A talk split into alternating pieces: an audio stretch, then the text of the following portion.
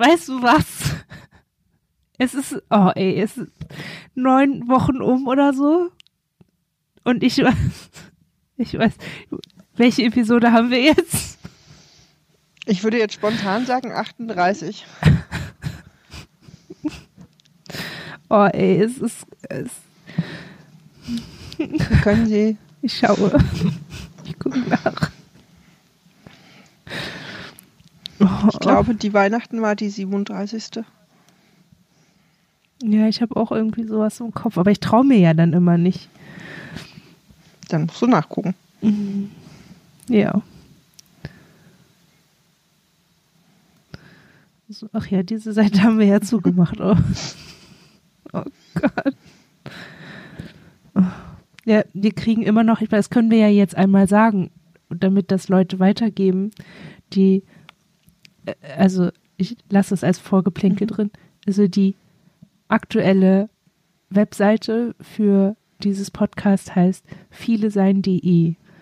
Nicht mehr äh, viele-sein.viele-leben.de.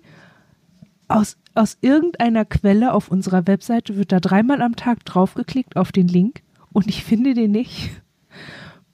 Und ich stelle mir immer vor, jeden Tag versuchen drei Leute da drauf zu kommen auf die Seite und die ist aber zu. Also da ist nichts mehr zu sehen. Aber müsste bei Google nicht. Ach so, naja, das ist dann wahrscheinlich oben gerankt. Ja, ich glaube, wer Google benutzen kann. Hm. Ja. Aber ich, der, wer Google benutzen kann, hat dann vielleicht auch die Ausdauer, alle Links anzuklicken. Ich weiß es nicht, aber ich habe jetzt, also ich bin noch in den Umbaumaßnahmen für die andere Webseite. Ähm, da bin ich noch beschäftigt und habe da auch irgendwie so Momente, wo ich denke, oh, also ich habe jetzt schon drei verschiedene Player ausprobiert, wo man die Sachen auch runterladen kann. man, man muss sich ja nicht auf ein Plugin versteifen, wenn es einfach nicht funktioniert. Und dieses Podlove-Ding ist einfach, es übersteigt meine Fähigkeiten, meine kognitiven Möglichkeiten zu verstehen, wie man das machen muss. Und dann klappt es aber auch nicht mit anderen Playern, wo dann irgendwie so im, im, Raum steht, okay, bin ich einfach zu blöd oder hat mein, hat mein Backend irgendeine Einstellung, die ich noch nicht durchschaut habe oder so. Also es kann auf jeden Fall noch dauern. Und unsere letzte Episode war Episode 37. Also sind wir heute in Episode 36, äh, 38. ja. Nein, wir zählen jetzt oh nicht rückwärts. 38. Ja, das nicht auch noch, ne? Oh. Ah, es ist übrigens nicht drei Uhr morgens oder so. Es ist jetzt eigentlich. Naja, ich fühle mich irgendwie trotzdem so wie ganz gerade aufgestanden. Frisch und ausgeruht. Ja, genau. Genau so fühle ich mich. Nicht. Oh, naja, egal. Sollen wir mit unserem Einleitungssatz mhm. anfangen oder möchtet ihr der Spontanität Rechnung tragen und wollen wir einfach so rübersliden? Ähm, wollen wir nicht sowas sagen wie herzlich willkommen zum Podcast Viele sein? Aber du kannst ja, ja. auch das nehmen. Was kannst ja das jetzt einfach nehmen? Unser Thema. Ja. Hallo. Ich bin Hanna, das ist das René. Wir sind jetzt hier. Wenn ihr den Einleitungssatz toll fandet und wieder haben wollt, dann müsst ihr uns das sagen. Ihr HörerInnen. So. Aber wir haben ja Veränderungen angekündigt. Ja. so. Oh, ja, Thema. Thema. Genau, wir hatten heute schon mal ein Telefonat und hatten das, äh, hatten das Thema, dass letztlich die Diskrepanz, also uns beschäftigt gerade sehr viel, dass im bei, bei der Hinterfragung von Traumaauswirkungen und Traumafolgen eigentlich immer direkt vom Trauma auf Auswirkungen geblendet wird und dass es nie darin vorkommt oder wir das sehr selten finden, dass die Auswirkungen von Alltag oder von Anpassungsleistungen im Alltag über die letzten 15 oder 20 Jahre, die zwischen dem Auslöser und dem heutigen Zustand liegen, dass die einfach selten Berücksichtigung finden und dass wir aber denken, dass das ein wesentlicher Teil ist, der einfach auch Dinge verändert oder überschreibt oder verstellt. Mhm.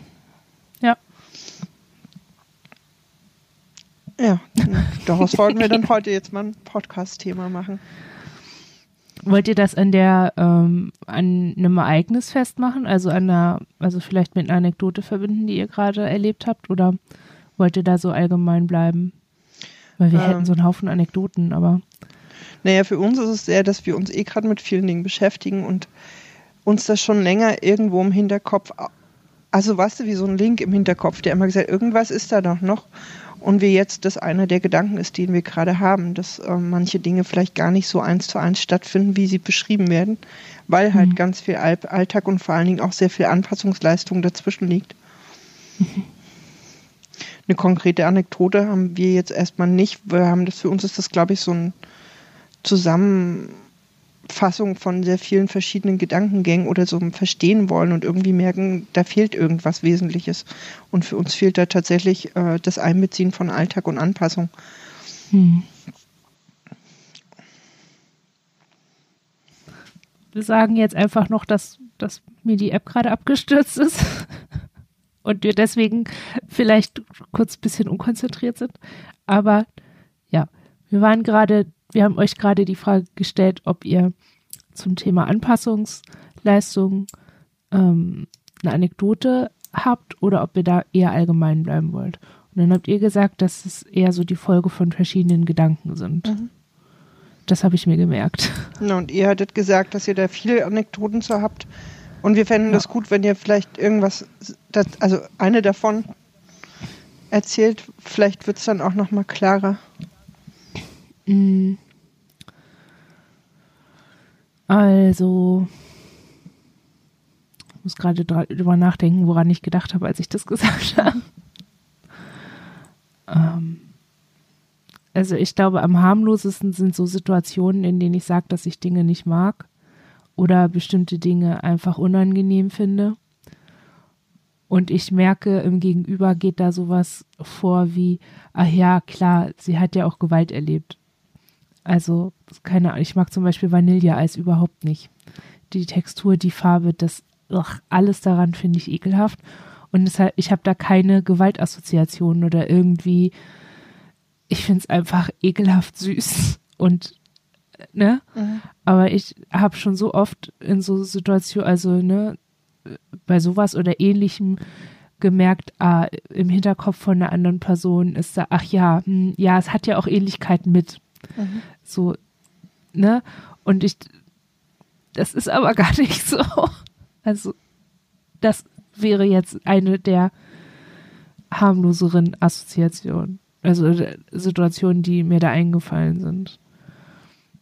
Ja, aber ich hatte das, den Eindruck, als ihr darüber geredet habt, hattet ihr was anderes gemeint. Mm, ja, schon, das ist so ein Teil davon. Und für uns stellt sich halt die Frage, wie viele Dinge in ihrer Kenntlichkeit sozusagen verloren gehen, weil man ja permanent damit beschäftigt ist, sich in irgendeiner Form dem Außenalltag zum Beispiel anzupassen oder überhaupt im Außen anzupassen. Ich meine, das, ne, das macht man ja auch schon zu diesem Zeitpunkt damals, aber das setzt sich ja sofort. Und die Dinge, die man nicht hinterfragt, weil sie einem vielleicht auch gerade selber gar nicht, entweder gar nicht erkennbar sind, als sie wären vielleicht wichtig. Weißt du, mhm. vielleicht wäre es für jemand anders hilfreich zu, also vielleicht mag ja jemand anders Vanilleeis genau aus diesem Grund tatsächlich nicht, weiß es aber gar nicht. Weißt mhm. du, also wir fragen uns gerade auch an vielen Dingen. Also das eine, die eine Frage war für uns so ein bisschen, wie viele Dinge können wir vielleicht für uns nicht anwenden und nicht übersetzen oder fühlen uns da auch nicht verstanden, weil uns der Zugang dazu verloren gegangen ist oder eben gar nicht klar ist. Und wie viele Dinge sind durch Anpassungen auch quasi verformt. Nur in der Literatur oder so geht es selten darum, diese Verformung wird ja selten berücksichtigt oder wir haben gar nichts mhm. dazu gefunden, dass das ein Thema ist. Aber letztlich muss man ja davon ausgehen, also, wir, also für uns ist es so, dass wir heute uns mit Dingen auseinandersetzen, die viele Jahre zurückliegen und die in der Zeit dazwischen ja auch wirksam waren, wo sie aber, weißt du? Mhm. Ja. Ähm, also es gäbe bestimmt bei uns auch eine Liste von Dingen, wo wir sagen konnten, okay, die mögen wir nicht oder, ähm, oder die wir vielleicht gar nicht beachten. die mhm. vielleicht Zugänge wären, zu auch vielleicht manche Dinge zu verstehen, aber dadurch, dass wir den Kontext nicht mehr haben hat und der Alltag die so verändert hat, und dann finde ich es halt auch schwierig, was darauf anzuwenden. Also wo wir uns auch fragen, müsste man manche Dinge quasi auch entkleiden oder in ihrem Ursprung wiederfinden, um dann vielleicht da tatsächlich auch mit umgehen zu können. Mein also, Vanilleeis ähm, kannst du ein bisschen mögen, ja, ich, ja, merken wir auch gerade. Ich meine, Vanilleeis nicht mögen im Alltag ist jetzt kein Problem. Ne? Es gibt noch ungefähr 34 andere Eissorten. Ja. Und das ist jetzt irgendwie, das behindert nicht wirklich. Aber mh, mm, wir wissen zum Beispiel, dass wir uns in manchen Verhaltensweisen sehr dem Außen angepasst haben im Laufe der Jahre. Es gibt einfach bestimmte Dinge, die tun wir nicht, weil wir für das, was dann mit uns passiert, keinen Umgang haben. Das wird uns zunehmend klarer. Mhm. ähm, nur rauszufinden, welche Dinge das zum Beispiel eigentlich sind. Dafür müssten wir irgendwie mit einbeziehen, dass wir uns ja am Außen angepasst haben. Mhm. Mm, ja, wir überlegen gerade, was ein sehr konkretes, aber für uns okayes Beispiel wäre, um es irgendwie ähm, mm, Nachdenken beim Podcasten ist ein bisschen schwierig, weil wir ja keine so eine kleine Pausen Elf haben, die jetzt hier durch den, äh, durchs Mikro hüpft. Ja. Also wir können einen reinschneiden, mhm. wenn ihr mhm. wollt. Mhm.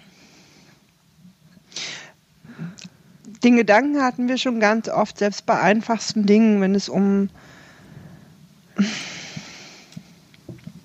weiß ich nicht, vielleicht, ähm, wir wissen, dass wir bei, bei Beleuchtung in der Wohnung sehr, ne, dass wir da so, da sind wir sehr eigen. Wir mögen halt kein direktes Licht.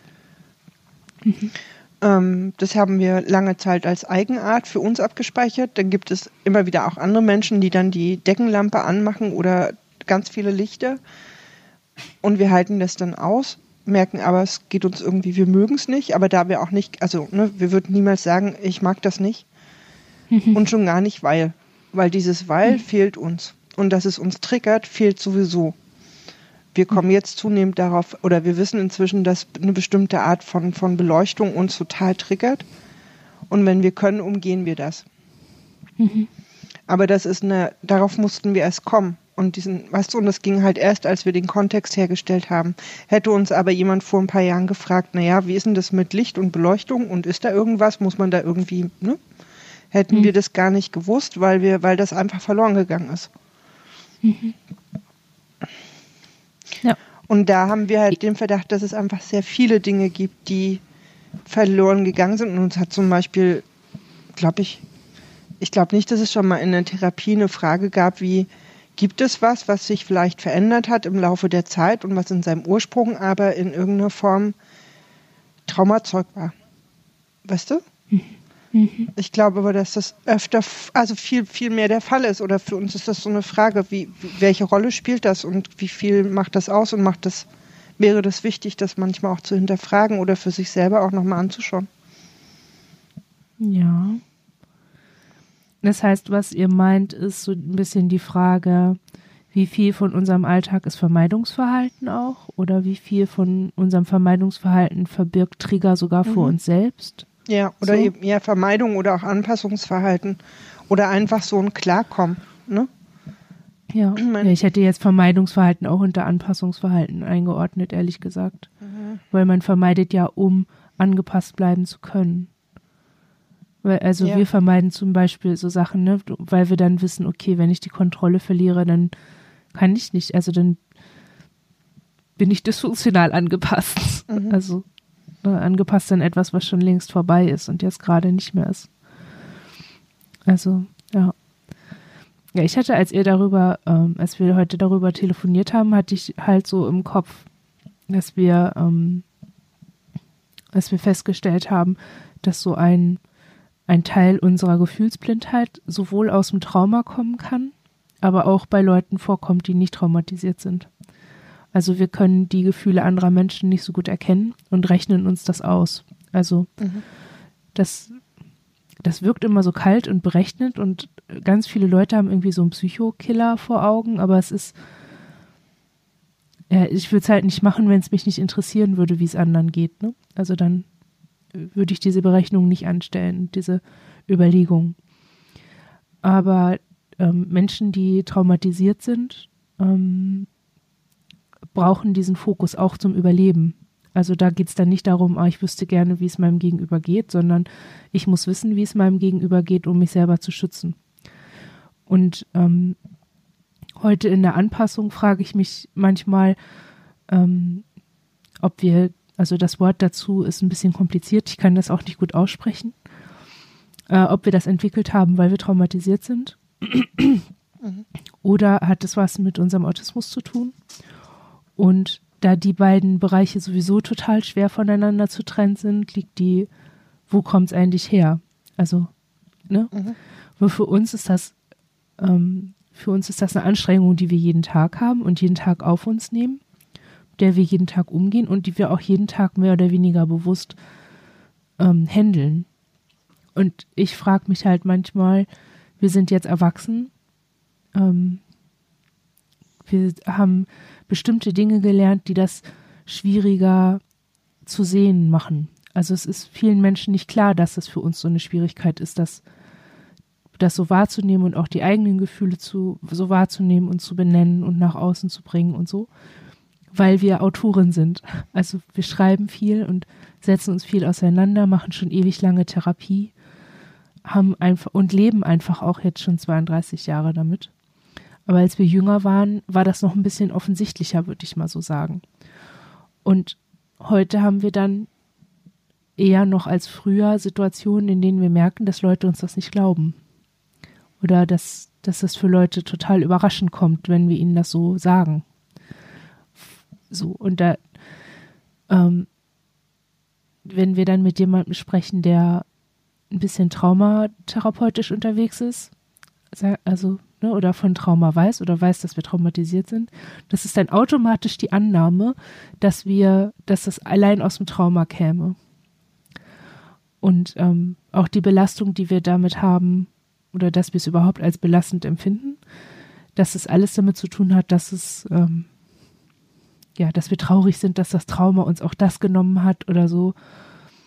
Oder also so, weißt du, kommt er so ganz, ganz komisch in so eine ganz merkwürdige Mitleidsschiene oder so eine ganz komische, ja, so eine ganz komische Bereitschaft, ähm, eine Traumafolge anzuerkennen, wo möglicherweise gar nicht mal nur eine Traumafolge ist.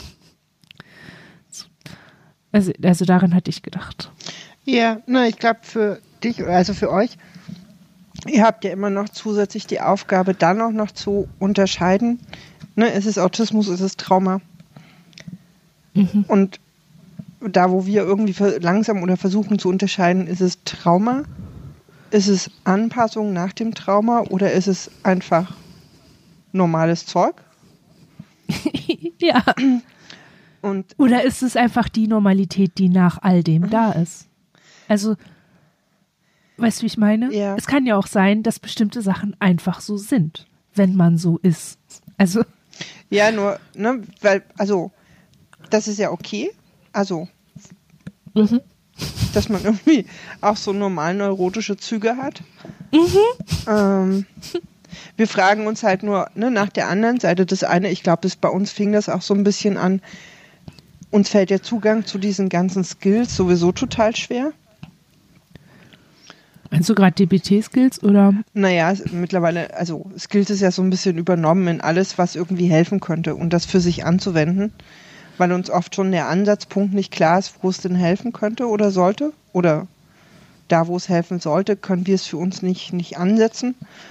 Ähm, und ich glaube, das andere ist auch, was hat uns einfach auch gerade viel beschäftigt, ist, Dissoziation an sich ist ja schon ein Vorgang, der vieles quasi verschwinden lässt, in Anführungsstrichen. Mhm. Und wenn da dann noch sich der Alltag und, und die Notwendigkeit, sich im Alltag anzupassen, um irgendwie weiter zu funktionieren, dass da noch alles draufgestapelt wird.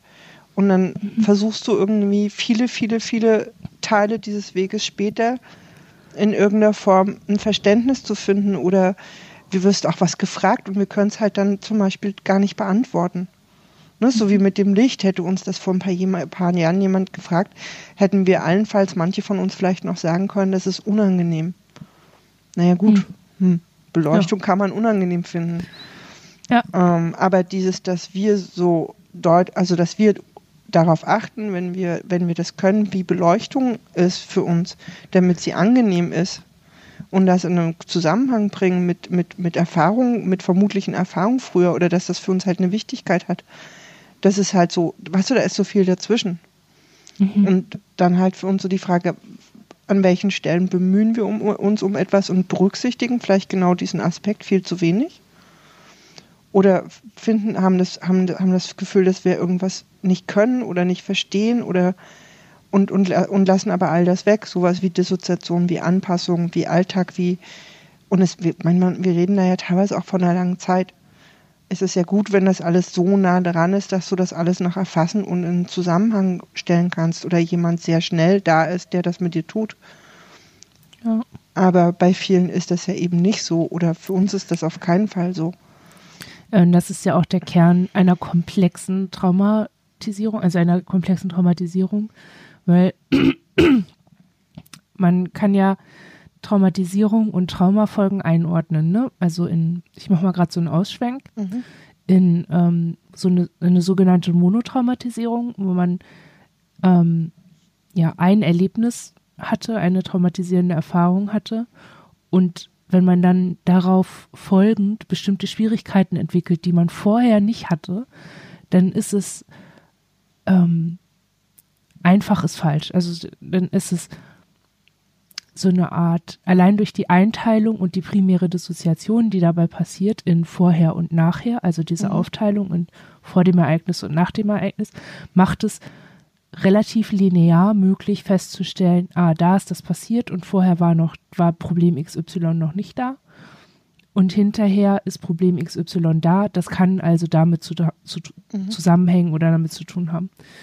Und dann gibt es eben diese komplexen Traumatisierungen oder ähm, Traumatisierungen, die sich komplex auswirken durch zum Beispiel mehrere Erfahrungen, durch verschiedene TäterInnen so oder eben in so einem Fall wie bei uns oder bei euch, wo auch Fremdtäter beteiligt waren oder auch sehr nahe Personen, also und oder, wo so viele kleine Dinge passiert sind, die potenziell traumatisierend waren, aber vielleicht noch nicht mal immer gewesen sind, aber durch die Nähe zu einer Traumatisierung, die ähnlich war, durch die gleichen Personen oder durch Personen, die in irgendeiner Form damit zu tun haben. Also allein schon durch diese Möglichkeit des ähm, durch ein weiteres er, äh, Ereignis an etwas, was kurz vorher passiert war, erinnert werden können und dadurch auch getriggert werden können, ist das, ist das schon eine ganz komplexe Situation und dieses, diese primäre Dissoziation in vorher und nachher ist so gar nicht gegeben.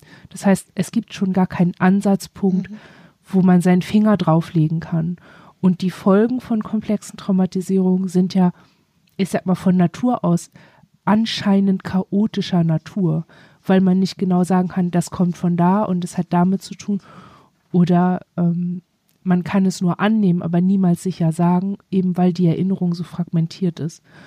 Und ich sage halt anscheinend chaotisch, einfach weil es im ersten Moment nicht nicht so sofort zuzuordnen ist, was aber nicht zwangsläufig bedeutet, dass die Folgen chaotisch sind.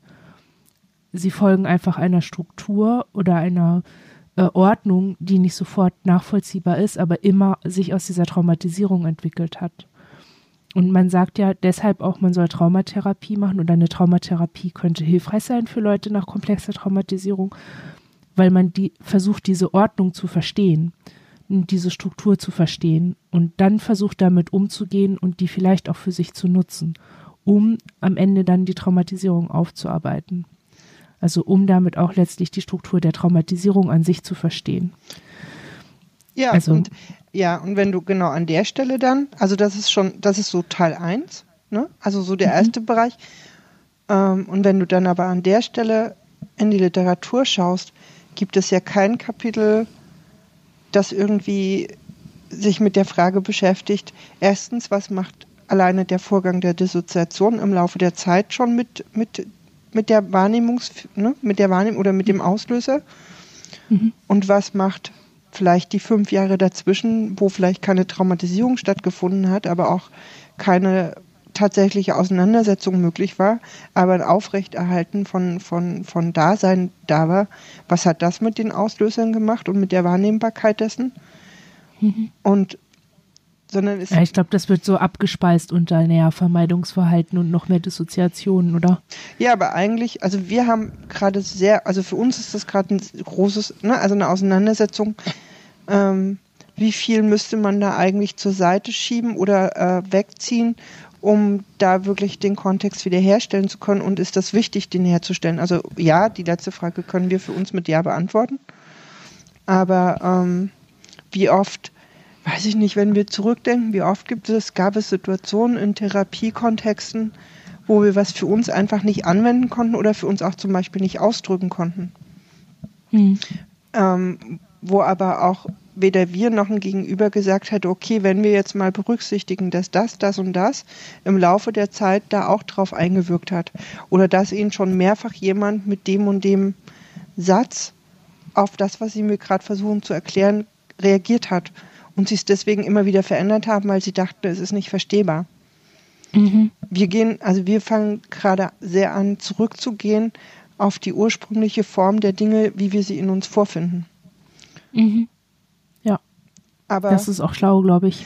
Hm, und wir stellen uns aber die Frage, wie viel und wie, also wie, ne, wie viel macht das aus? Wie viel müssten wir da eigentlich auch äh, noch, ähm, ne, also wie viel müssen wir da versuchen, tatsächlich quasi noch frei zu machen, um dann ja was zu finden, was vielleicht für uns wirklich verwertbar, also verwertbar klingt jetzt so blöd, aber du weißt, was ich meine. Also mhm. nutzbar ist oder verstehbar auch überhaupt verstehbar ist. Ich meine, ja. erst hast du irgendwie einwirken, dass du das ja eh anders verstehen sollst, als es tatsächlich ist in dem Moment. Mhm. Also es ist gar nicht so einfach, das irgendwie einigermaßen triggerfrei ähm, aus, also zu erklären. Aber ihr müsst uns sagen, wenn das zu unklar wird. Aber wir versuchen gerade so ein paar Sachen zu vermeiden, weil wir jetzt auch nicht. Ähm, also wollt, wollt ihr euch nicht triggern, uns nicht triggern oder die Hörer alles. nicht? Ach so, okay. Also ähm, auf uns braucht ihr da nicht so viel Rücksicht nehmen? Nee, aber wir wissen ja auch nicht, wer in welchem Zustand zuhört. Aber alleine sowas wie, gut, okay, ich glaube, relativ so, so, so, so, so ein, weiß ich nicht, wir, wir machen es mal sehr hoch, also sehr, sehr, sehr einfach, ein Abwehrgefühl gegen irgendwas. Ne? Mhm. Da wird dir schon da gesagt, nee, ist nicht. Darfst du nicht haben, kannst du nicht haben, sollst du nicht haben, wie auch immer. Und das ist daher schon Teil dessen, dass das nicht entstehen soll oder dass dir das da schon abgesprochen wird. Dann ist das eine weg und dann bist du in der Therapie und es wird so wenig hinterfragt, sondern es kommt sofort, naja, wenn sie jetzt das und das machen, dann muss das dagegen helfen. Aber dir ist ja der Ursprung schon, ist ja schon total verbogen. Ja. Und dann, weißt du, dann mühst du dich da ab, irgendwas zu nutzen oder irgendwas für dich zu begreifen und verbiegst es nochmal, weil es irgendwie wieder nicht, weißt du, weil es wieder nicht verstehbar ist, weder für dich noch fürs Gegenüber. Ja. Und zumindest. Also du meinst, wenn, wenn man von vornherein einfach ähm, wenn es um, wenn dann Vorschlag kommt, sich einer Sache zu widmen, die aber von vornherein schon von der Gewalt so verbogen ist. Also so. Mhm.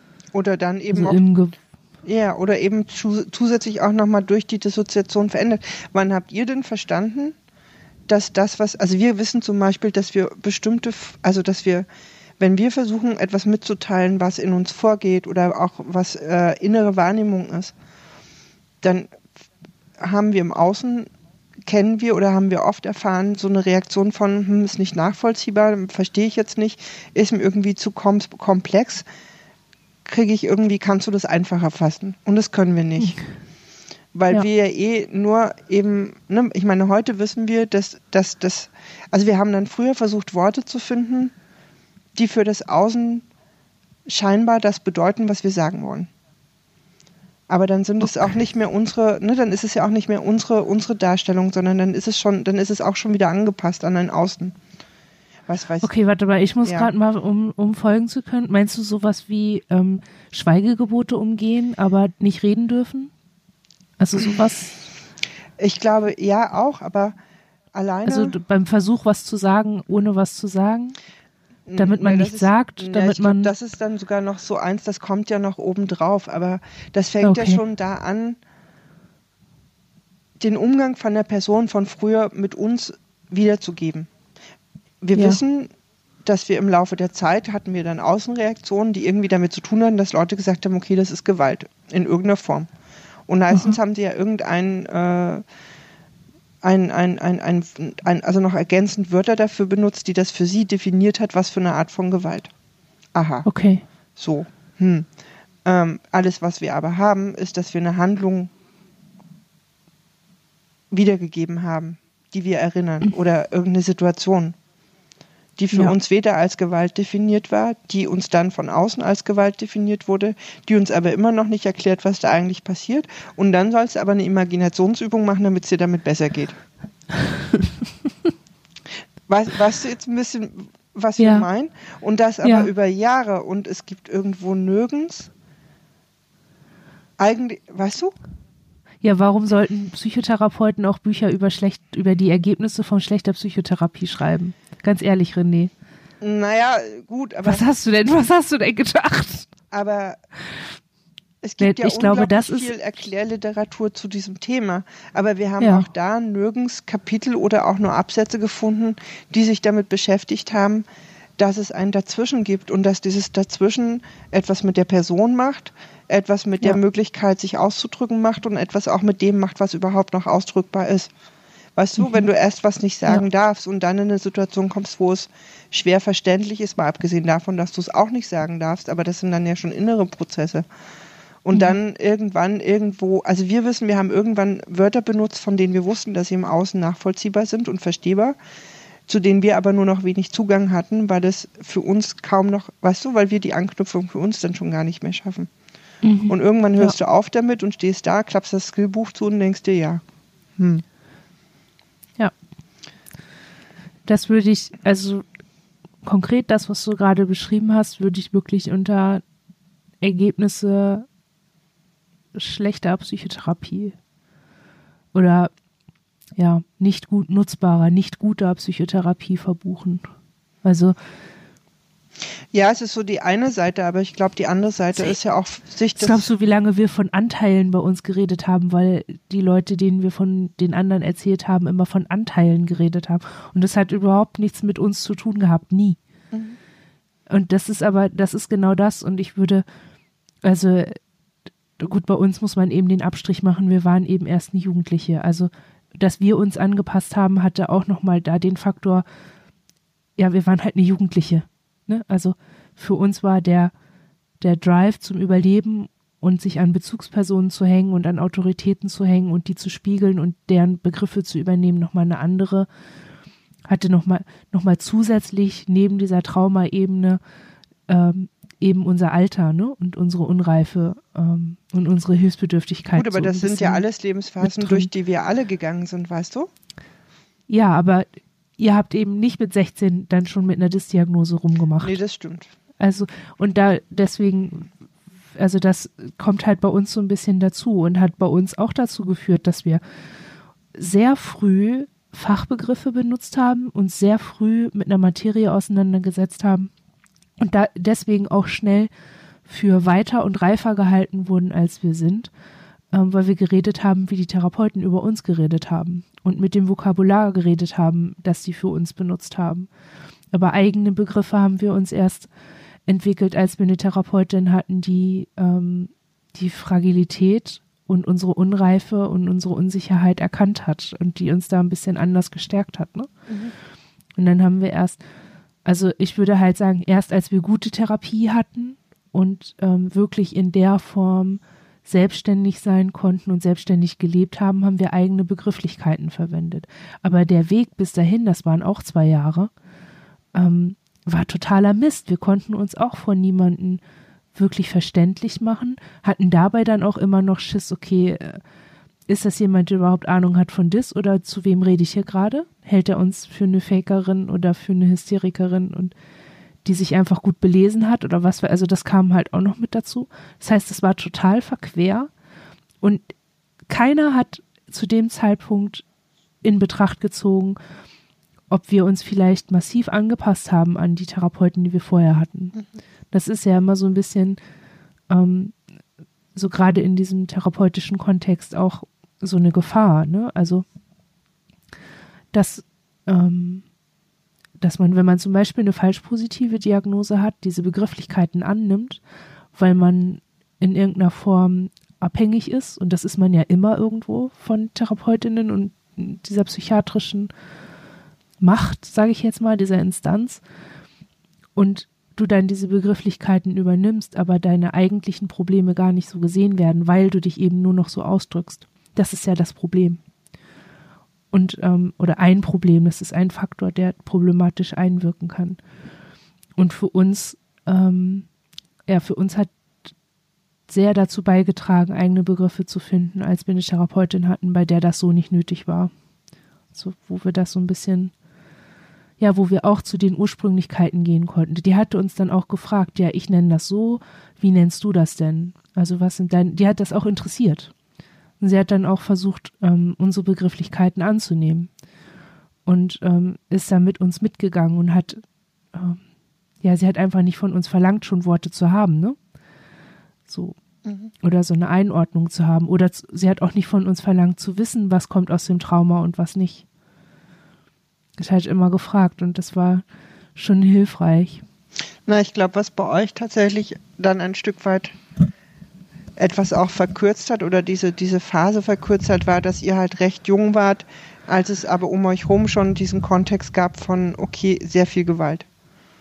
Ja. Ne? Und wo ich bei uns irgendwie denke, da war eine, also da ist sehr viel Zeit vergangen, wo es diesen Kontext als solchen auch gar nicht gab, auch für unser Umfeld nicht in der Form. Und wo sowas wie Dinge definieren oder irgendwie äh, zuordnen ja auch nicht stattgefunden hat. Mhm. Und wir, also ich glaube, wir haben gerade einfach oft das Gefühl, dass wir gerade sehr mühsam Berge von Dingen versuchen zur Seite zu schaffen oder uns klarer wird, dass wir es tun müssen, um so einen Zugang zu finden. Ja. Und dass es da irgendwie nicht nur darum geht, äh, Dissoziation zu verstehen oder das, was Dissoziation speziell für uns ist oder gemacht hat oder bewirkt, sondern eben auch noch ähm, rauszufinden, an welchen Stellen hat sich dann, ne, hat sowas wie diese Zeit, die da einfach vergangen ist, einfach auch ihr Übriges getan dass Dinge da einfach nicht sichtbar sind oder für uns auch gar kein Zugang da ist dazu. Ja. Und würdet ihr auch sagen, dass in Teilen auch Amnesie für die Amnesie mit eine Rolle spielt? Naja, die begünstigt das ja auf jeden Fall, wenn, wenn dir nicht klar ist, dass dir was fehlt. Weiß ich nicht, ich weiß, ich meine, das kennen wir, glaube ich, alle, dieses jemand kommt und bezieht sich auf was und du stehst da und denkst dir, äh, Hä? oh, und irgendwann wird dir klarer, dass es vielleicht sogar mehrere Menschen gibt oder dass sich das häuft, dass eben Menschen sich auf etwas beziehen, an dem du scheinbar beteiligt warst, von dem du aber nichts weißt. Ne, ich meine, das, das, ist, das war uns auch schon, glaube ich, klar zu einem Zeitpunkt, wo uns das mit dem Viele-Sein noch nicht so klar war. Aber das, was du machst, ist ja nicht, dass du permanent sagst, du, da kann ich mich überhaupt nicht dran erinnern. Das, was du machst, ist ja, du vermeidest das, indem du in solchen Situationen total wissend sagst, ja klar, und hoffst, dass sich im Verlaufe der Zeit irgendwie ergeben wird, wofür du durch, ne, was du da gerade eigentlich bejahst, von dem du aber eigentlich gar nicht weißt, dass du es gemacht hast. Ja. Ähm, ja, wobei bei uns, also ich wollte gerade, ist das, hat das schon mal jemals geklappt bei euch? Also ich, bei uns noch nie. Das hat irgendwie, ich habe immer, wenn ich gesagt habe, ja, ja, ich weiß schon, entweder, wenn ich dann dem auf die Spur gekommen bin, entweder kam es dann zu einem Wechsel und ich habe es wieder nicht raus, also mhm. habe das noch nicht mal mitgekriegt. Also wusste dann wirklich nur noch, ich wusste irgendwas nicht, irgendwas war da, aber ich weiß nicht was. Oder die Situation hat sich irgendwie so aufgelöst, dass ich das Gefühl hatte, äh, ja, könnte sein, aber ich dachte, ich hätte mir das nur eingebildet. Also also wenn, ich frage gerade nur aus Interesse, ist das, hat das schon mal jemals bei euch geklappt? Mm, ich glaube, also ich glaube so im ersten Moment schon. Also was, was wir zum Beispiel wissen, ist, dass wir als an der Uni als orientierungslos galten. Ähm, ne, du hast in der Uni diverse Vorlesungssäle und musst halt irgendwie, ne, musst halt irgendwie gucken, dass du im richtigen landest, sonst bist du in der Vorlesung, die vielleicht thematisch sehr weit weg ist von deinem Studiengang. Ja. Und wir haben also was dann irgendwann war, ist, dass uns Kommilitonen oft eingesammelt haben unterwegs und alle irgendwie im Kopf hatten, naja, keine Ahnung, die ist irgendwie so ein bisschen verpeilt. verpeilt. Die nimmt man halt, wenn man die unterwegs trifft. Meistens gab es irgendjemand, der gesagt hat, hier, äh, ne, wir müssen hier lang. Das war dann für uns auch schon so, wir haben dann einfach darauf gewartet, dass jemand sagt, wir müssen hier lang und dann sind wir dem halt hinterher. Hat auch zwei, dreimal dazu geführt, dass wir in dem falschen Kurs saßen, weil der andere nicht wusste, dass wir nicht in dem Kurs sind. So. Also, ne, das, und das, das, was daraus entstanden ist, okay, die ist halt ziemlich verpeilt und wir haben auch eine Weile von uns selber, wir hätten gesagt, okay, wir sind halt ein bisschen verpeilt. Mhm. In dem Oh, Moment. ich kenne viele Multis, die sagen, sie wären verpeilt. Ja, aber weißt du, in dem Moment, wo jemand sagt, hm, das ist Teil vom Viele sein und das ist Teil von Dissoziation oder das ist Teil von Wechseln, dann schwant dir irgendwie, ach stimmt, da gibt es ja was und äh, das macht dann plötzlich einen Sinn. Und das ist aber was, was sehr zeitnah miteinander stattgefunden hat, ne? festzustellen, okay, so, so, so machen, so handhaben wir es und wir haben uns da irgendwie, ne, also wir haben uns angepasst, indem wir halt irgendwie damit leben, dass wir halt orientierungslos sind. Und relativ, da kam aber ja noch recht zeitnah die Auflösung, okay, ihr seid viele, da wird gewechselt zwischendurch. Und es gibt welche, die stehen in der Uni rum, weil sie vielleicht, was weiß ich, mit dem einen Kommilitonen das mit der Kommunikation gut hinkriegen, aber mit der Vorlesung haben die nichts zu tun. Mhm. Ähm, und da verschiebt sich ja schon was in einem Selbstbild, was aber sogar relativ nah beieinander noch aufgelöst wird. Aber wie viele andere Dinge in deinem Selbstbild oder auch in deiner Wahrnehmung haben sich verschoben, die nicht aufgelöst wurden und die dir dann Mhm. heute auch fehlen. Ja. Und also ich weiß, dass wir uns diese Frage so konkret wirklich das erste Mal stellen. Und so komplex, also wirklich denken, also dass wir, dass das für uns eine Frage ist, an die wir gerade auch mit Situationen herangehen. Ne, die wir früher an der Situation nicht gestellt hätten. Wenn wir jetzt gerade versuchen zu verstehen, warum es uns vielleicht, warum haben wir gerade ein bestimmtes Fühlen in uns oder warum kriegen wir gerade bestimmte Handlungen nur so auf die Reihe? Hätten wir früher nicht gefragt, ob es vielleicht noch was anderes gibt, was uns das gerade nicht verstehen lässt. Habt ihr nicht Angst am Ende, also wenn ihr Antworten darauf habt, dann irgendwie immer nur bei Trauma zu landen? Also ich fühle mich da gerade so erinnert an was, wo wir mit unserer Therapeutin gerade stehen, also in unserer Therapie, die dann immer sagt, ja, sie müssen da rangehen. Also sie können da, kein Druck, sie können da bleiben, wo sie sind, aber ähm, sie können, also sie müssen sich halt auch mal fragen, warum sie XY haben.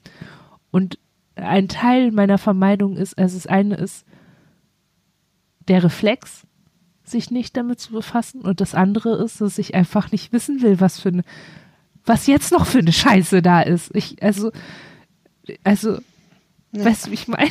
Ja. Dass ich einfach irgendwie denke, oh, es ist jetzt, also, ich will, also, es ist einfach genug jetzt mal. Ich, so, ne, ich merke einfach, dass ich so, selbst, ich würde von mir sagen, ich bin noch eher offen gegenüber der Überlegung, dass das schlimme, heftige Gewalt gewesen ist. Und trotzdem habe ich so dieses, oh, jetzt ist auch mal genug. Ich, ich komme so an den, an den, an den Rand dessen, was ich noch so aushalten kann. Also, Mhm. ne, ich will halt eben, ich will halt auch in meiner eigenen Vergangenheit nicht immer nur Scheiße haben. Ich will auch mal eine scheiß Angewohnheit haben, Mhm. weil ich mal eine fixe Idee von irgendwas hatte. Oder weil mal irgendwas richtig Gutes passiert ist. Wegen was richtig Gutem will ich auch mal jetzt eine, heute eine komische Macke haben. Nicht immer nur von Scheiße. Ähm, Ja. ähm, ich meine, wir haben uns halt, wir haben uns ja eh die letzten, weiß ich nicht, anderthalb, zwei Jahre, Entschuldigung, der Hund macht gerade lustige Sachen, wir waren kurz abgelenkt. Ähm, wir haben uns ja eh die letzten anderthalb, zwei Jahre, also für uns ging es ja viel darum, aus so einer Funktionalität rauszukommen und an so einer Hochanpass, aus so einer Hochanpassung. Und das, was jetzt, glaube ich, gerade mehr kommt, ist, wenn das, wenn, wenn es nicht mehr darum geht, sich hochgradig anzupassen und wenn es nicht mehr darum geht, hochfunktional zu sein oder das ein bisschen weniger zu sein, ähm, weißt du, dann, ich meine, dann ist es für uns eh gerade, dass wir irgendwie mit Traumazeug uns beschäftigen müssen. Und nicht mehr damit, wie wir mit unseren ganzen Macken im Alltag hochfunktional sein können. Von daher, ja. ne, Angst davor. hm. Okay, also ihr denkt das einfach schon mit, dass es alles Trauma ist. So Aber bedeutet das nicht auch, dass ihr dann, dass ihr dann irgendwie alles von euch im Trauma be begründet seht? Nee, das ist, nee, nee, das geht in die falsche Richtung. Also wir denken das nicht mit, dass alles Trauma sein muss. Und wir wollen da auch gar nicht alles drin begründet sehen. Wir würden nur gerne die Dinge, die wir, die wir A nicht mehr tragen können für uns und die wir aber anders nicht auflösen können und wo wir irgendwie, wir würden gerne wissen, ob, ob, es, ob es dafür Gründe gibt, die wir bisher nicht gesehen haben oder die wir bisher gar nicht einbezogen haben. Und natürlich wird da ein Haufen Traumascheiß dabei sein. Aber das, was wir die letzten Jahre gemacht haben, geht für uns gerade eben nicht mehr. Weißt du? Ja. Ja ich frage mich halt irgendwie, ne, ich habe so bei uns gerade das Gefühl, ich, ich hätte irgendwie nur noch diese Möglichkeit der Selbsterkenntnis, ne? Also als wäre alles von uns und wie wir sind und alles, was uns irgendwie betrifft, ist im Trauma begründet. Oder, ne? Also, ich mein, so, ich, oh, ich will das über, ich will das überhaupt nicht einsehen. Also, so gerade, ähm, so viele Rückmeldungen, die wir bekommen, die total schmeichelhaft sind und gut sind. Ähm, also, ne, so, wenn uns Leute sagen, dass sie toll finden, was wir machen oder dass sie uns für mutig halten oder klug oder was weiß ich. Also, sie machen uns Komplimente und dann ist in meinem Kopf irgendwie immer, ja, ich musste auch stark sein, ja, ich muss auch mutig sein, ich, ich würde halt anders nicht leben können. Aber das ist irgendwie so ein inneres Abkanzeln davon, ähm, vor dem Hintergrund der Traumatisierung und des Umgangs damit heute. Und ich fände das irgendwie wünschenswert für und ich merke halt, dass ich das zunehmend gerne hätte, dass ich mich hinstellen könnte und sagen könnte, ja, ich bin auch mutig. Einfach so, genuin aus mir selbst heraus bin ich auch einfach ein mutiger Mensch. Aber das kann ich nicht sagen. Also, das fühlt sich irgendwie falsch an. Wobei das Weil ich ja nicht weiß, wie ich früher war. Also, ja, wobei ne? das eine das andere ja nicht ausschließt. Ich meine, ihr seid per se ein mutiger Mensch. Ja, aber Mut hat am Ende keine psychische Störung oder irgendeine komische Macke. Dann ist man einfach mutig. Aber dann äh, ist es nicht, ähm, also weißt du, wie ich meine, aufgrund dieses Hintergrunds, den wir haben, der ist so global und groß und ähm, ja lebensbestimmend gewesen, dass ähm, das total schwierig zu sagen ist, okay, was, was ist ursprünglich von uns? Also was, ich vergleiche das immer so ein bisschen mit so diesem Gedankenspiel, wenn wir nicht viele wären, sondern eine, was wären wir dann für eine Person? Mhm. Und das, ja, vielleicht wären wir eine total mutige Person, aber wären wir das auch wirklich? Hätte es je für uns die Notwendigkeit gegeben, ein mutiger Mensch zu sein oder Mutiges zu tun? Vermutlich eher nicht. Ja, aber oder doch, oder so, ja, oder ja, nein, oder. Weißt du, so wenig ihr euch das eine aussuchen konntet, so wenig macht es Sinn, euren Mut weniger wert sein zu lassen, nur weil er darauf basiert. Weißt du? Ja, aber ich will dieser Scheiße nicht auch noch irgendwie dankbar sein für irgendwas. Nee, da geht's nicht. Ich meine, also. weißt du, das sind jetzt von unserer Seite, das, äh, wir würden wahrscheinlich ähnlich reden und man müsste uns das auch sagen, aber wir können euch das gut sagen, aber wir können uns ja gegenseitig die Sachen immer viel besser sagen.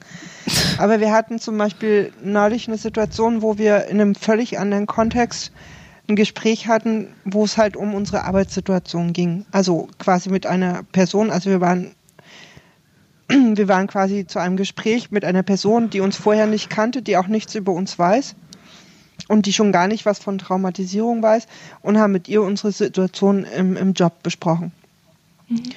Und haben da irgendwie mit ihr eine halbe Stunde besprochen und es war jetzt auch so, dass quasi der Anlass, warum wir um diese Beratung gebeten haben, schon ein Stück weit zurücklag und wir in der Zwischenzeit einfach, weil keine Möglichkeit zur Beratung war, wir da viel versucht haben, für uns irgendwie selber zu irgendwie auf die Reihe zu bekommen. Und die Person hat sich das alles angehört und meinte dann irgendwann, ja, erstens findet sie, dass wir doch das alles schon sehr gut reflektiert hätten und dass wir offensichtlich auch schon Lösungsansätze für uns entwickelt hätten. Aber was sie nicht verstehen würde, ist, dass wir das so ohne Emotion darstellen würden, weil sie wäre total wütend und das würde, das würde sie ja total stutzig machen. Und dann sind wir da raus und waren hinterher einfach geplättet davon, dass die Person uns sagt, also die, das, was sie wahrgenommen hat, ist wahrscheinlich, dass wir sowas wie Emotionen da gar nicht, ne, hm. in so einer Situation gar nicht darstellen und auch für uns gar keinen Zugang dazu haben. Die hat im Grunde genommen gesagt, sie haben alles richtig gemacht, machen Sie das weiter so nur, dass sie keine Emotionen haben, das finde ich irgendwie ziemlich äh, auffällig. Und das macht mir jetzt ein Problem, festzustellen, sie haben da keine Emotionen drin. Also letztlich hat sie was bemerkt, was uns ausmacht, von dem, was sie nirgends verknüpfen konnte. Mhm. Und wenn man aber weiß, dass wir viele sind und wenn man weiß, dass wir diese Traumageschichte haben, dann hätte sie es wahrscheinlich sofort damit verknüpft. Mhm. Ähm, war in dem Falle für uns eher sowas von, okay, wir sind für jemanden nicht verständlich, weil er das tatsächlich nicht wusste. Ich gehe auch nicht davon aus, dass das immer so ist oder wir haben uns noch nie Gedanken darüber gemacht, ob Menschen etwas bei uns nicht verstehen, weil sie eben diesen Teil nicht wissen. Andererseits kann es auch gut sein, dass es auch Zuschreibungen gibt, die irgendwie stattfinden, die wir uns auch zu Herzen nehmen, die auch genau damit zu tun haben, dass jemand das nicht weiß, aber wir sehen trotzdem auch nicht ein, das jedem sagen zu müssen. Also wir wollten dieser Beraterin jetzt auch nicht sagen, naja, das kann ich Ihnen total leicht erklären, warum. So, wir haben das halt dann so stehen lassen und aber für uns war das halt so ein Moment, weil das kennen wir zum Beispiel nicht so oft mit jemandem über sehr, über innere Prozesse zu sprechen, die aber überhaupt nicht weiß, also die diesen Teil von uns überhaupt nicht kennt und darum auch mhm. nicht weiß.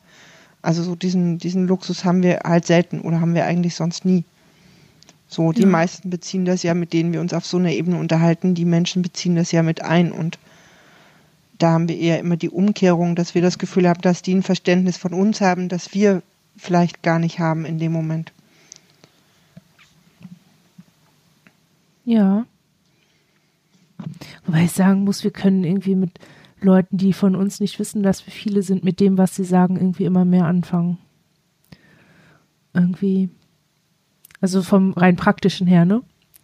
Es ist irgendwie ja, du, der praktische Teil des Gesprächs war für uns auch völlig okay. Das kam ja. nur so noch als Nachtrag und das ist das, was, wo wir dann raus sind und dachten, ne, also das war für ouch. uns immer so ein eigenes, ja genau, so ein bisschen ouch. ähm, für uns hat das ja auch, war das ja auch nicht wichtig, dass sie das hätte wissen müssen, weil wir mit ihr wirklich nur über diesen praktischen Teil des Umgangs damit sprechen wollten. Ja. Und nicht, was macht das jetzt mit uns? Das wäre sicherlich ein eigenes wichtiges Gespräch, aber das war an der Stelle für uns eben nicht wichtig. Ja. Mhm. Ja, ich glaube, das ist sowieso dann auch immer wichtig, ne? Für, also ich glaube, dieser Trauma-Hintergrund ist genau für diese Frage wichtig. Ähm, was macht es mit dir? Was macht es, also was löst das in dir aus, dass bestimmte Dinge passiert sind? Löst das was Trauma assoziiertes aus, womit du jetzt auch noch umgehen musst oder nicht? Ich glaube, dafür ist das relevant. Ja, genau, aber das ist das, was, ne, das ist im Grunde genommen so ein bisschen das vom Anfang. Wenn du das aber permanent nicht einbeziehst, dann wird das Ganze, dann verformt sich das in irgendeiner Form. Ja. Weil diese Art von Gespräch übertragen hatten wir viele Jahre als Alltag. Mhm. Für uns selber, ja. in unserer Wahrnehmung im Alltag und auch mit allem, was von außen für uns, ne, an, für uns gespiegelt wird. Heute wissen wir, okay, es gibt Personen oder es gibt Alltagsbereiche, da wissen die Leute das nicht, die sollen es auch nicht wissen. Und deswegen übergehen wir selbst da wahrscheinlich oft genug, dass irgendwas vielleicht auch damit zu tun haben könnte. Aber es gibt ja Bereiche, in denen das Thema ist und in denen wir die Auseinandersetzung haben. Aber da, wo mhm. die nicht war, weißt du, und da entsteht ja was, es ist, glaube ich, irgendwie für uns arg gerade ein Thema. Dann fragen wir uns, ob es nicht gut wäre, in therapeutischen Kontexten sehr früh eigentlich sich genau diesen Punkt erstmal anzugucken, mhm. um langes nicht verstehen können, einander vielleicht ja auch oder auch selbst verstehen. Ach, Entschuldigung, das ja. ist so ein Podcast, wo wir immer nur halbe Sätze sprechen können, aber. ja, du, die einen mögen das, die anderen macht's wahnsinnig. Du kannst es nicht allen recht machen. Mhm. Ich hätte halt im, im umgekehrten Fall nochmal sowas, ähm, dass Dinge ohne großartige Emotionen oder ohne Einberechnung von Ne, also wenn wir uns auf eine Sache konzentrieren und ein Problem lösen wollen und zunehmend die Geduld verlieren, weil Leute uns nicht verstehen. Das war als Jugendliche noch krasser. So, also ja, wie oft wir dann emotional geworden sind aus dem Frust heraus, dass Leute uns nicht verstehen oder uns ständig in eine komische Richtung schieben oder merk also missverstehen und dann also so, das ist total oft passiert und ähm, ich erinnere mich an, an diese Geschichte um Schweigegebote und so, ne? Mhm. Wie oft uns unterstellt wurde, wir dürften, wir wären so in Anführungsstrichen gefühlskalt und empathielos, weil man uns antrainiert hätte, wir, wir dürften keine Gefühle haben und wir dürften, äh, wir dürften keine Gefühle zeigen und bla. Das, ähm, das wurde uns total oft angetragen, ne? Also, da, was an sich schon schwierig ist. Also, so, das, so eine Begründung für irgendwas ähm, einfach anzutragen, ist schon, ich würde mal sagen, fachlich einfach falsch und grob fahrlässig. Ähm, und für uns einfach doppelt falsch, weil ja, wir sind halt eher pragmatisch, eher dinglich und sind dann konzentriert auf eine Sache. So. Und das hat erstmal in der Situation, in der wir dann sind, sind wir mit einem Problem beschäftigt, das akut da ist, also ne, und real gelöst werden muss. Das ist dann real, konkret da und erfordert von uns ein Handeln und deswegen sind wir mit Menschen im Gespräch und dann sind wir darauf konzentriert. Wenn die Person dann, nach der wir, nachdem wir ihr ein Problem geschildert haben, um das wir uns kümmern müssen, dann sagt, ja, das sagst du mir jetzt so und du wirkst dabei eiskalt. Da wird mir ganz anders. Also ne, dann auch noch mit gleich kommunizieren der Gegen, also der Übertragung und bla. Dann ist das so ein Derailing von meinem Problem. Dann ist das so ein, so ein so ein Versuch, das zu, be also meine Art oder wie auch immer ich gerade da wirke auf diese Person zu unterbinden, indem man mir eine Begründung reindrückt, die aber gerade überhaupt nicht relevant ist. Also es ist scheißegal, warum ich mich wie verhalte und ähm, wie emotional oder unemotional ich bin, egal ob mir das jemand antrainiert hat oder nicht, oder ob ich ähm, mich gerade aus so einer traumabedingten Anpassungsleistung irgendwie zurücknehme oder nicht ähm, wenn ich mich auf eine Sache konzentriere, dann will ich mich bitte damit auseinandersetzen und nicht mit irgendwas, was eventuell da sein könnte und für mich erstmal nicht da ist. Also wir sagen seit Jahren, dass wir das nicht haben. Uns hat niemand gesagt, wir dürften, äh, ne? Also mhm. das also und, und es kann sein, dass ich mich da einfach nicht dran erinnere, dass wir einfach noch viel arbeiten müssen so, von mir aus, das können wir daneben stellen, aber das ist kein, das ist weder Grund noch Anlass, mir in der Situation, in der ich mich auf eine Sache konzentriere und die so vortrage, wie ich sie eben vortrage, zu sagen, ja, das machst du jetzt nur weil. Ja gut, aber das ist ja dieses ist, Problem der, der, der äußeren Definition. Ich weiß nicht. Ja, und das ist total, das ist total gewaltvoll.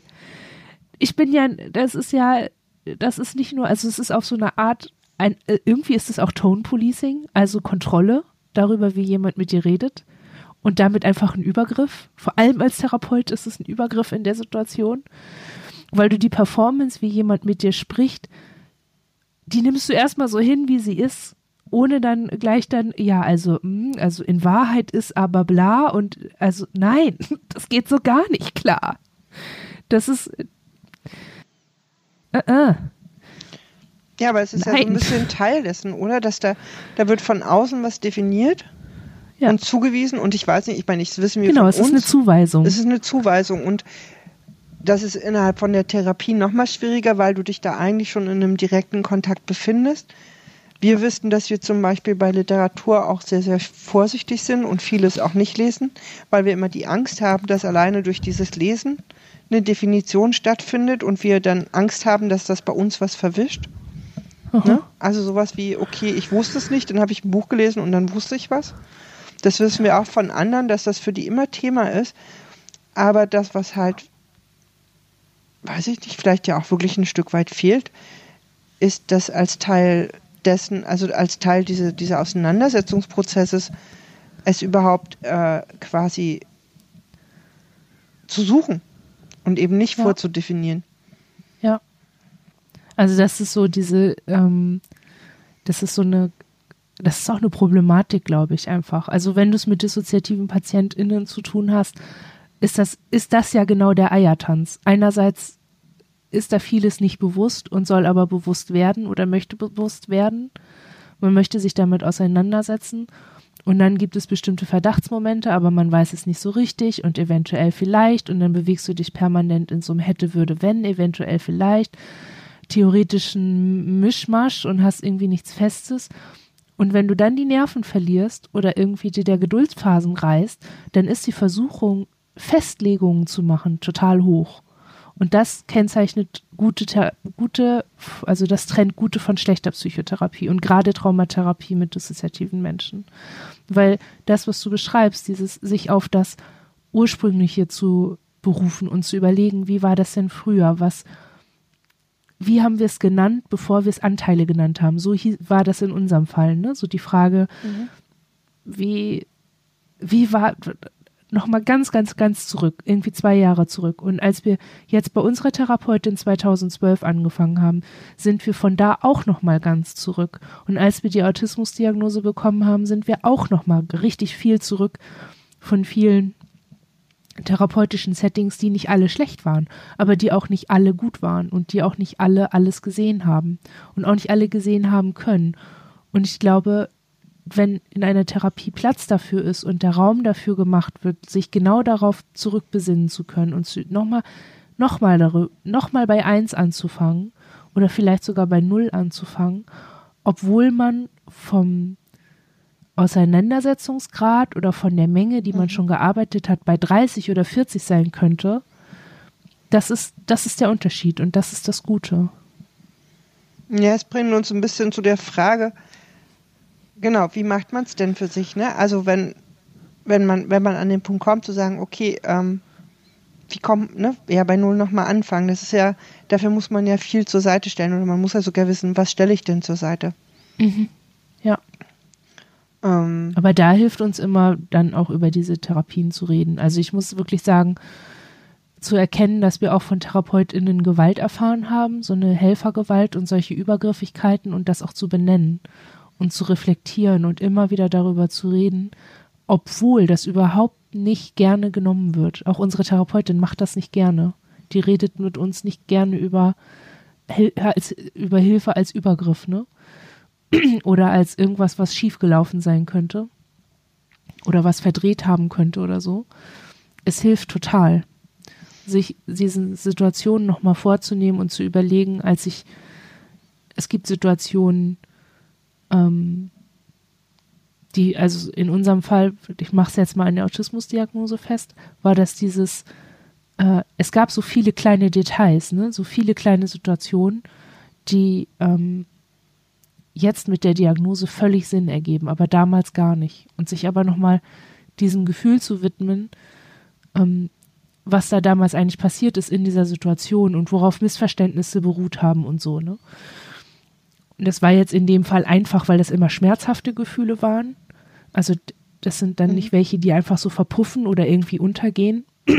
die sind uns auch immer noch ganz gut in Erinnerung geblieben. Und da dann aber nochmal drauf zu gucken und das dann zu besprechen im Hinblick darauf, ja, früher dachte man das so und so oder die Personen haben da so und so drauf reagiert. Aber eigentlich war doch das und das. Also es hilft uns. Das würden wir auch als so ich ähm, Best Practice oder so ähm, so so bezeichnen. Ja, ich meine, wir hängen gerade noch ein bisschen an dieser Helfergewalt, aber also das wäre ja. für uns jetzt auch eine große Hürde. Also wir finden das ein wichtiges Thema. Ich glaube, das ist für uns momentan wenig Überschrift, ähm, sondern irgendwie überhaupt zu gucken, mhm. ne, was ähm, weiß ich nicht, sowas wie sprachliche Anpassung, damit du verstehbar wirst. Mhm. Und irgendwann zu merken, dass allein über diese sprachliche Anpassung du selber aber den Zugang zu dem verlierst, was du sagen wolltest. Ja. Weil du es halt dreimal umformuliert hast, damit das Gegenüber irgendwann sagt, ah ja, jetzt verstehe ich's. Und wenn mhm. wir zurückgehen in unsere Sprache oder die Sprache, die wir tatsächlich finden, und uns das dann noch trauen, auch ein fünftes Mal quasi nochmal zu versuchen mitzuteilen und gucken, was kommt, ne? finden wir da jetzt einen Zugang und ein Verstehen über das, was, wo wir einfach auch vielleicht weiterarbeiten können. Mhm. Ähm, was ja dann in die gleiche Richtung geht wie dein Best Practice Ding, nämlich halt das nochmal quasi dann in seinem Ursprung nochmal anzufassen und nochmal genau den Ursprung herzunehmen. Mhm. Ähm, und sich dann aber, und ich glaube, das ist so ein bisschen das, was uns heute zu dieser Frage gebracht hatte. Ich meine, es geht nicht darum, alles zu hinterfragen, das geht auch nicht. Also man, ne, aber an welchen Stellen macht es Sinn, das nochmal zu hinterfragen oder macht es eben doch Sinn, viele Dinge nochmal zu überprüfen, wie weit sie verformt sind und ob sie vielleicht in ihrer ursprünglichen Form noch eine andere Bedeutung hatten, die heute wichtig wäre. Ja. Und nochmal dafür zu plädieren, dass da vielleicht doch nochmal irgendwie auch in der Theorie ein bisschen nachgeholt wird, weil es fehlt Tja. tatsächlich. Also das ist jetzt was, wo wir wirklich irgendwie zwischendurch auch mal geschaut haben und nicht wirklich was dazu gefunden haben. Also damit wird sich nicht auseinandergesetzt. Ja, also ich habe in der Antipsychiatrie ab und zu mal was da drin gelesen, also dazu gelesen. Das, also, ne, das wird dann häufig von so äh, Psychiatrie-Überlebenden wird das so bezeichnet, dass sie 20, 30 Jahre später eine Therapie von der Therapie gebraucht haben. Also da, da findet man, also da haben wir auch viele Mechanismen so gefunden von diesen so, ja, und dann merkst du, okay, du hast dich da irgendwie angepasst, weil du gedacht hast, du kriegst Hilfe. Oder ja, oder weil es für dich in dem Moment die hilfreichste Version des Umgangs damit war, dich halt anzupassen. Ja. Und ich meine, Anpassungen haben wir alle gut gelernt. Das ist einer unserer ja leichtesten Mechanismen. Ähm, ja. Aber darüber halt auch darauf zu kommen, zu sagen, okay, wenn ich das schon immer gut konnte, dann habe ich das vielleicht zwischendurch auch gut gekonnt und habe nach einer mhm. Dekompensationsphase eine Anpassungsphase gehabt und das habe ich vielleicht drei, vier Mal gemacht und dann ist der Ursprung eigentlich nicht mehr erfassbar. Ja. Ja.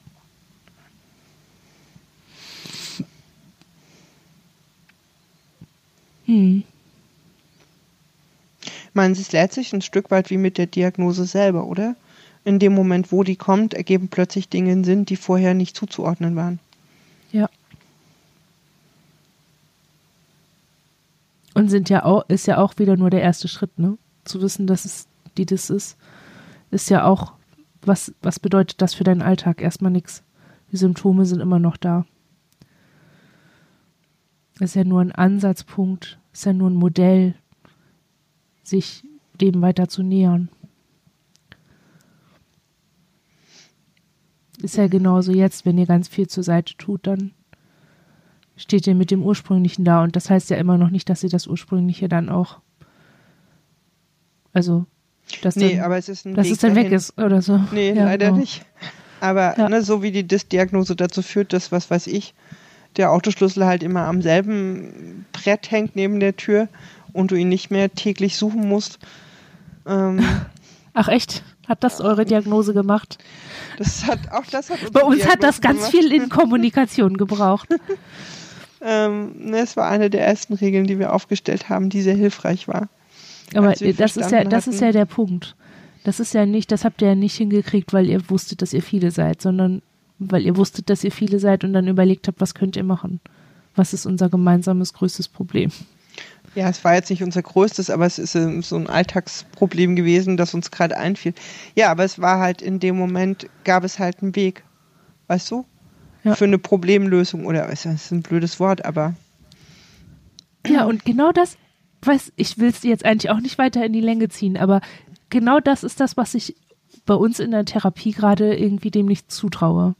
Wenn unsere Therapeutin sagt, ja, sie müssen da mal, also sie können no pressure, aber sie sollten da mal hingucken, ähm, sollten sich dem mal widmen, dann habe ich irgendwie, ja toll, dann habe ich da hingeguckt und dann, ja und dann? Was soll mir das helfen? Ist doch eh schon alles vorbei. Das ist, mh. Ja. Hm, Vielleicht hm, gut, aber nächstes Thema. Dann, nächstes Thema. Was sind die Ziele, wenn man ähm, den Weg schon ziemlich lange gelaufen ist? Aber, oder? Ja, ich weiß nicht. Ich glaube, das ist einfach so ein ähm, hm, so ein Problem, das man nicht umgehen kann. Also, dass ich mir wünsche, dann, also ich habe da ja auch so einen Belohnungsgedanken hinter, ne? So ein, ähm, ja, okay, ich gucke mir das jetzt an und dann zack, kann ich das auch alles lösen und piff, paff, pam, so, zack, ich krieg meine Probleme gelöst. Aber so ist es ja nicht. Ich gucke mir das an, mir geht's drei Monate scheiße, ich fühle mich schlecht, ich bin traurig, gehe durch emotionale Höhen und Tiefen und habe richtig viel Selbstmitleid mit mir und dann habe ich schon vergessen, was ich eigentlich wollte. Also was das, ne? Also dann, dann ist der ursprüngliche Grund, sich das anzugucken, für mich irgendwie schon wieder weg. Dann bin ich so absorbiert davon, von dieser Erinnerung und irgendwie kommen wir dann irgendwie wieder weg. Und ich hätte halt schon gerne irgendwie so ein, ja, irgendwie so ein Belohnungsding. So, ich gucke ja, mir gut, das jetzt an. Dann hast du ja eigentlich das Problem in sich schon benannt. Du hattest ja eine Motivation, warum du dir das anschaust. Wir können jetzt Ja. total klug daherreden, ne? Aber ähm, Ja. So, oder wir haben ja auch eine Motivation, warum wir gerade nochmal weitermachen und nicht sagen, okay, wir hören auf, weil es nicht weitergeht oder weil, ne? Ja, Ähm, und das andere ist wahrscheinlich die Kunst, dieses, dieses, diese ursprüngliche Motivation eben nicht zu verlieren oder den ursprünglichen Grund, warum man eben das dann doch nochmal aufmacht oder anguckt oder ja. so. Ja, unterm Strich weitermachen. Drauf zugehen. Neue Fragen stellen. Ja. Ja, oder alte Fragen stellen, die ersten Fragen stellen. Mhm.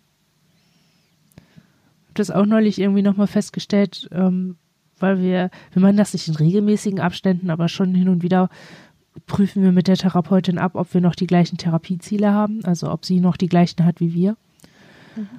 Und ähm, uns fällt dann halt immer wieder auf, ja, wir gehen halt nicht zur Therapie, dass es uns besser geht, ne? Wir gehen dahin, um was zu verarbeiten.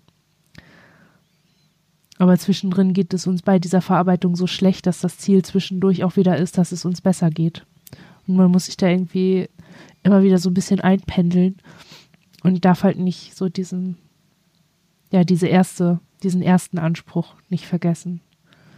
Wir wollen was verarbeiten. Wir wollen nicht mehr vermeiden. So. Ja, Ja. Balance auch da drin zu finden. Ich meine, wenn es ohne Therapie ginge, Ja. ja. Das war jetzt ein interessantes Geräusch. Das klang ein bisschen, als ob dein Akku alle ist, aber vielleicht ist auch Nee, entweder Akku war das alle. die, entweder äh, war das die Flasche, die ich auf, die, auf den Tisch gestellt habe, oder es war ähm, Madame Flauschmops hier, Mhm. der hier einmal rumhüpfte. Ja. So. Fertig.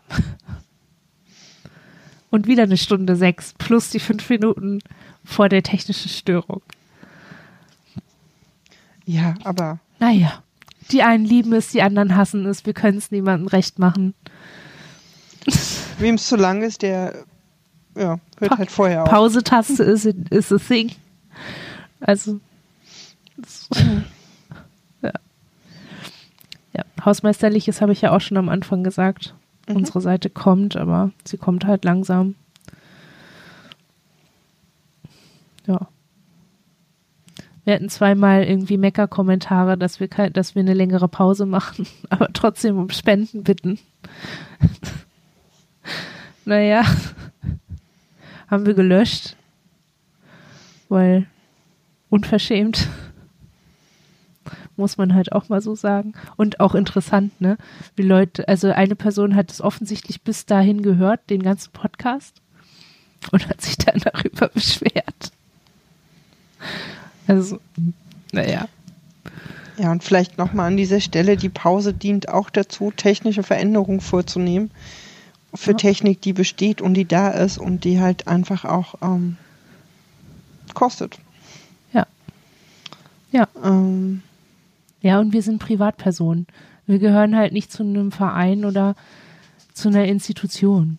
Und nur weil man Sachen auch kostenlos haben kann, heißt das nicht auch, dass sie kostenlos sind. Also, ne? Das ist immer so ein bisschen, wir wollen halt gerne autonom und unabhängig sein, damit uns hier keiner irgendwie reinquatscht oder Dinge verunmöglicht. So.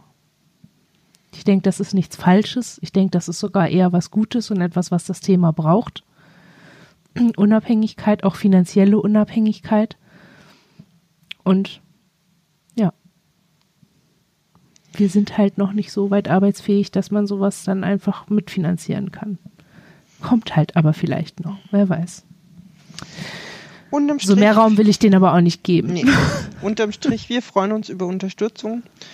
Wir haben uns gefreut, mit euch diesen Podcast zu machen. Ja. Es war der 38. Wir sagen es jetzt einfach nochmal. Vielleicht können wir dann beim nächsten Mal ohne nachzuschauen zum 39. übergehen. Ja. Außerdem werden die Zahlen jetzt echt hoch. Also so langsam wird es einem auch bewusst, dass das doch ein größeres Projekt ist. Ja. Ich habe da neulich noch mal, also ich habe da neulich schon, wir haben nie ein Projekt über drei Jahre hinweg gemacht. Nie. Noch gar keins. Doch, dieses. schon- Ja, dieses. Also, ja, spricht schon für sich. Okay, Dann bis bis bald. zum nächsten Mal.